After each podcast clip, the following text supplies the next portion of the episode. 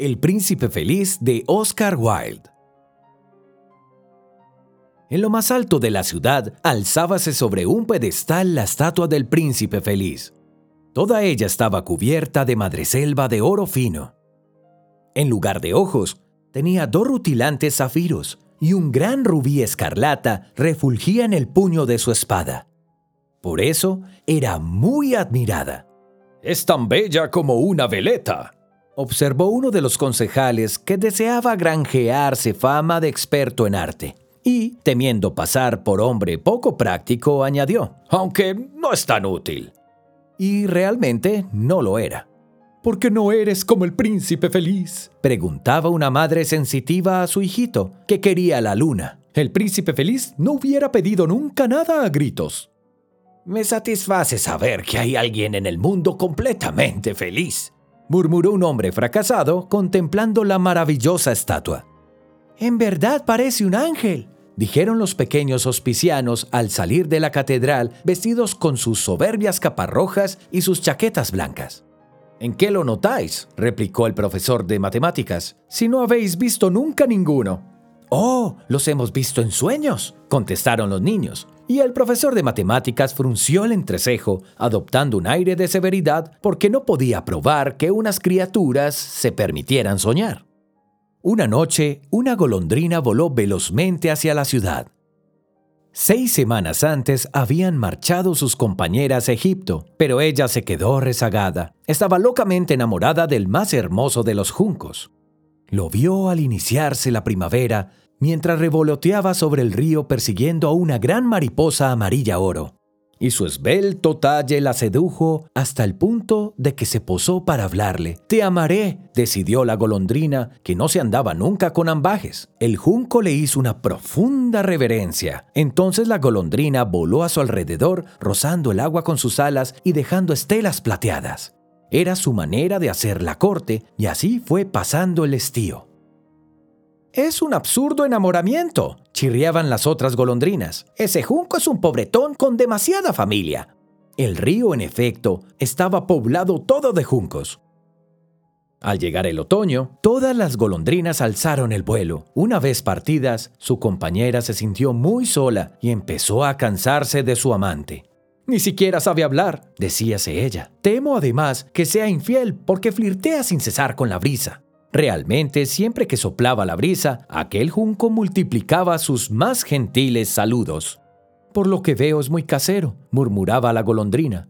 A mí me encantan los viajes y por tanto, al que ame debe gustarle viajar conmigo.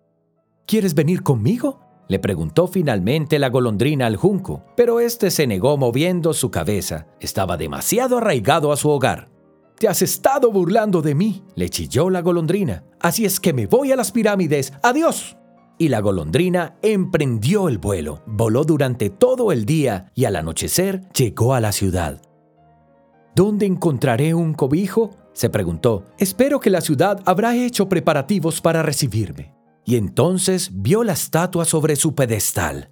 Eso es, me refugiaré ahí, gritó. Es un sitio muy bonito, muy ventilado y se posó justamente entre los pies del príncipe feliz. Tengo un salón dorado, musitó mirando a su alrededor y se dispuso a dormir, pero al ir a meter su cabeza debajo del ala, le cayó encima una gruesa gota de agua. Es curioso, exclamó. El cielo está completamente despejado y las estrellas brillan con toda su claridad. Y está lloviendo, sin embargo. El clima del norte de Europa es realmente muy extraño. Recuerdo que al junco le encantaba la lluvia, pero en él era puro egoísmo. Y entonces le cayó una nueva gota. ¿Para qué sirve una estatua si no me resguarda de la lluvia? dijo la golondrina. Buscaré una buena caperuza de chimenea. Y se disponía a volver más allá cuando, al abrir sus alas, le cayó una tercera gota. La golondrina miró entonces hacia arriba y vio. ¡Ah, lo que vio! Los ojos del príncipe feliz estaban anegados de lágrimas que se deslizaban por sus mejillas de oro. Su rostro aparecía tan bello bajo la luz de la luna que la golondrina se sintió acongojada de piedad. ¿Quién sois? le preguntó. Soy el príncipe feliz. ¿Por qué lloráis entonces?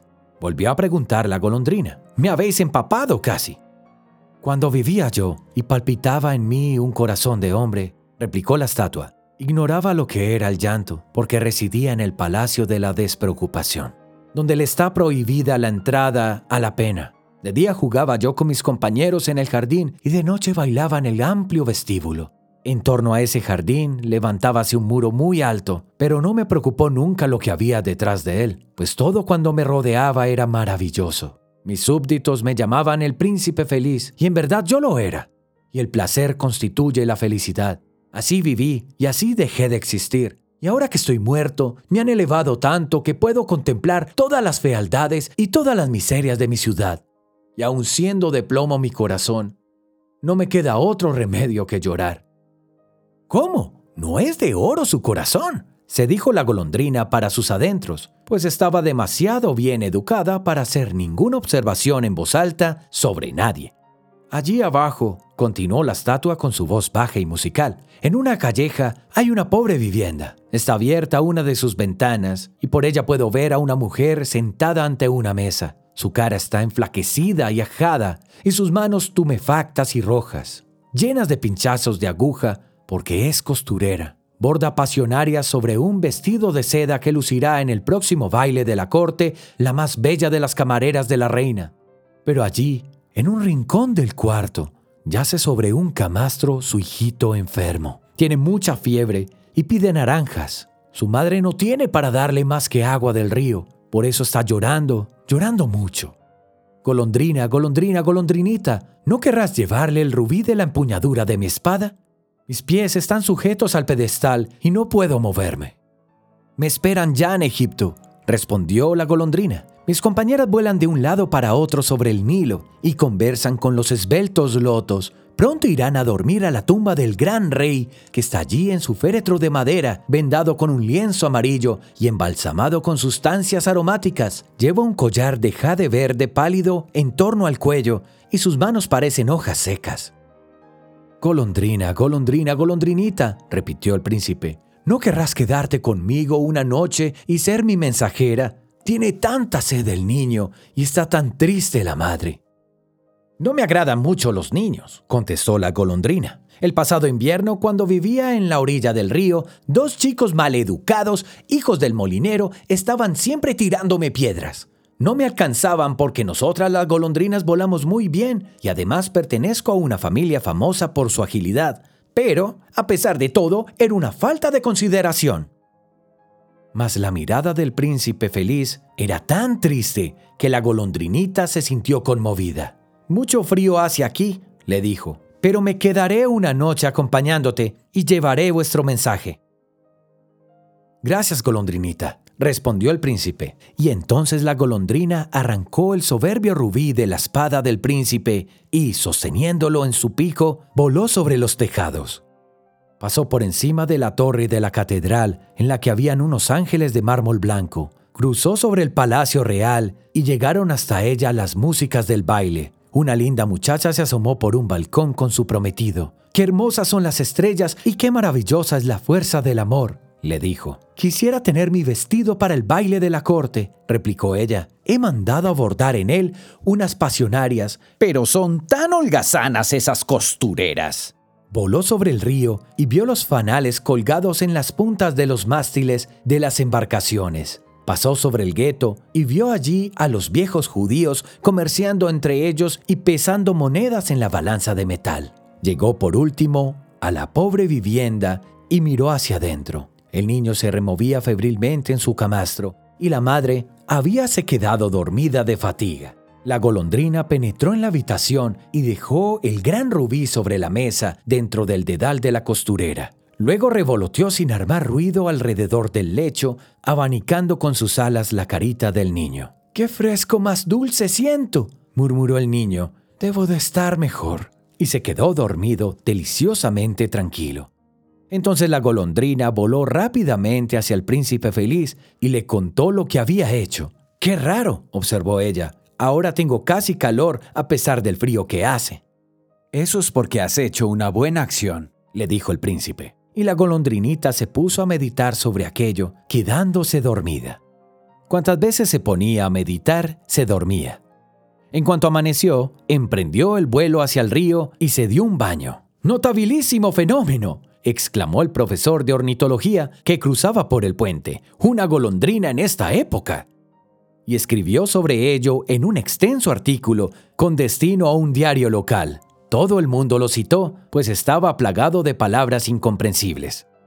Esta noche partiré hacia Egipto, decíase la golondrina, y solo de pensarlo se ponía contentísima. Recorrió todos los monumentos públicos y estuvo descansando un buen rato sobre la aguja del campanario de la catedral. Y por todos sitios donde pasaba los gorriones piaban, diciéndose unos a otros, ¡qué extranjera más distinguida! Lo cual la huecaba de satisfacción. En cuanto salió la luna, volvió a todo vuelo hacia el príncipe feliz.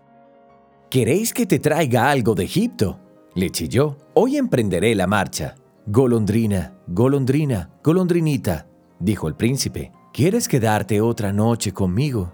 Me esperan en Egipto, contestó la golondrina. Mañana mis hermanas y mis compañeras volarán hacia la segunda catarata. Allí el hipopótamo reposa entre los cañaverales y el dios Memnón se alza sobre un enorme trono de granito. Vigila las estrellas durante la noche y en cuanto brilla Venus, lanza un grito de alegría y vuelve a enmudecer. A la hora del mediodía los rojizos leones bajan a beber a la ribera del río. Sus ojos son como verdes aguamarinas y sus rugidos más atronadores que los de la catarata. Golondrina, golondrina, golondrinita, volvió a decir el príncipe. Allá abajo, en aquel otro lado de la ciudad, veo a un joven en una guardilla inclinado sobre una mesa llena de papeles. A su lado hay un vaso con unas violetas marchitas. Tiene el pelo negro y ondulado, los labios rojos, como granos de granada, y unos grandes ojos soñadores. Debe terminar una obra para el director del teatro, pero siente tal frío que no puede escribir más. No arde ningún fuego en su habitación y el hambre le ha extenuado. Me quedaré contigo otra noche, accedió la golondrina, que tenía realmente un buen corazón. ¿Queréis que le lleve otro rubí? Ah, no tengo más rubíes, exclamó el príncipe. Solo me quedan mis ojos, son unos zafiros magníficos traídos de la India hace mil años. Arráncame uno y llévaselo. Él lo venderá a algún joyero y comprará alimentos y combustible y podrá terminar su obra. Mi querido príncipe, dijo la golondrina, no tendría valor para hacer eso. Y se echó a llorar. Golondrina, golondrina, golondrinita, dijo el príncipe, haz lo que te pido. Y entonces la golondrina arrancó el ojo del príncipe y fue volando hasta la guardilla del escritor. Entró fácilmente en ella porque había un agujero en el techo. La golondrina penetró por él como una flecha en el cuarto. El joven tenía la cabeza hundida en sus manos. No oyó el aleteo del pájaro y al alzar los ojos vio el soberbio zafiro entre las violetas marchitas. Empiezan a reconocer mi valía, se dijo. Esto es un presente de algún rico admirador. Ahora ya podré concluir mi obra y se sintió completamente feliz. Al día siguiente la golondrina voló hacia el puerto, se posó sobre el mástil de un gran navío y estuvo viendo cómo los marineros extraían enormes cajas de la cala tirando de unos cabos. ¡Isa! gritaban a cada caja que levaban hasta el puente. ¡Marcho a Egipto! les chilló la golondrina, pero no le hicieron caso, y en cuanto salió la luna, voló de nuevo hacia el príncipe. He venido únicamente para despedirme de vos, le dijo. Colondrina, colondrina, colondrinita, exclamó el príncipe. ¿No quieres quedarte a acompañarme una noche más? Ya es invierno, replicó la golondrina. Pronto lo cubrirá todo la nieve glacial. En Egipto calienta el sol sobre las verdes palmeras. Los cocodrilos, tendidos en el légamo, contemplan indolentes las palmeras a la orilla del río. Mis amigas y mis compañeras hacen sus nidos en el templo de Baalbek. Las palomas blanquirrosadas las siguen con los ojos mientras se arrullan. Mi querido príncipe, no tengo más remedio que dejaros, pero nunca os olvidaré, y en la primavera próxima os traeré de allá dos bellas piedras preciosas en sustitución de las que habéis regalado. Un rubí que será más rojo que la rosa más roja, y el zafiro tan azul como el mar. Allá abajo, en aquella plaza, dijo el príncipe feliz, ha instalado su puesto una niña que vende cerillas, pero se le han caído al arroyo, estropeándose todas. Su padre le pegará mucho si no lleva unos cuartos a su casa, y por eso está llorando. No lleva medias ni zapatos y tiene la cabeza al aire. Anda, arráncame este otro ojo, llévaselo, y así su padre no le pegará. Pasaré también esta noche con vos, contestó la golondrina, pero no puedo arrancaros este ojo, porque entonces os quedaréis ciego. Golondrina, golondrina, golondrinita, exclamó el príncipe, haz lo que te pido. Y entonces la golondrina arrancó el otro ojo del príncipe y alzó el vuelo llevándolo en su pico. Se posó sobre un hombro de la pequeña vendedora de cerillas y dejó caer la piedra preciosa en la palma de la manita. ¡Qué bonito trozo de vidrio! exclamó la chiquilla, y se marchó corriendo muy alegre a su casa. Entonces la golondrina volvió volando hacia el príncipe. Como ahora estáis ciego, me quedaré con vos para siempre. Y se quedó dormida entre los pies del príncipe. Al día siguiente, se posó sobre el hombro de aquel y le contó todo lo que había visto en remotos países. Le habló de los ibis rojizos alineados en las largas filas a las orillas del Nilo que pescaban a picotazos peces de oro, de la gran esfinge que es tan vieja como el mundo, habita en el desierto y lo sabe todo, de los mercaderes que caminan lentamente junto a sus camellos mientras pasan las cuentas de unos grandes rosarios de ámbar entre sus dedos, del rey de las montañas de la luna, que es más negro que el ébano y que adora un enorme bloque de cristal, de la gran serpiente verde que dormita entre las ramas de una palmera y que tienen la misión de alimentar con pastelitos de miel 20 sacerdotes, y de los pigmeos que navegan por un amplio lago sobre anchas hojas y están siempre guerreando con las mariposas. Golondrinita querida, dijo el príncipe, todo eso que me has contado es realmente maravilloso. Pero lo son más aún las penas que sufren los hombres y las mujeres. El mayor misterio es la miseria. Vuela sobre mi ciudad, golondrinita, y dime luego lo que hayas visto. Entonces la golondrina voló sobre la enorme ciudad y vio a los ricos festejándose en sus soberbios palacios mientras los menesterosos se agrupaban sentados a sus puertas. Voló sobre los barrios más sórdidos y vio las exangües caritas de los niños que morían de hambre, contemplando tristemente las oscuras callejuelas. Bajo el arco de un puente estaban tendidos dos mendigos, abrazados el uno con el otro para calentarse. Tenemos mucha hambre, decían. Está prohibido tumbarse aquí. ¡Largo! les gritó un guardia, y tuvieron que alejarse bajo la lluvia. Entonces la golondrina prosiguió su vuelo y fue a contar al príncipe todo lo que vio.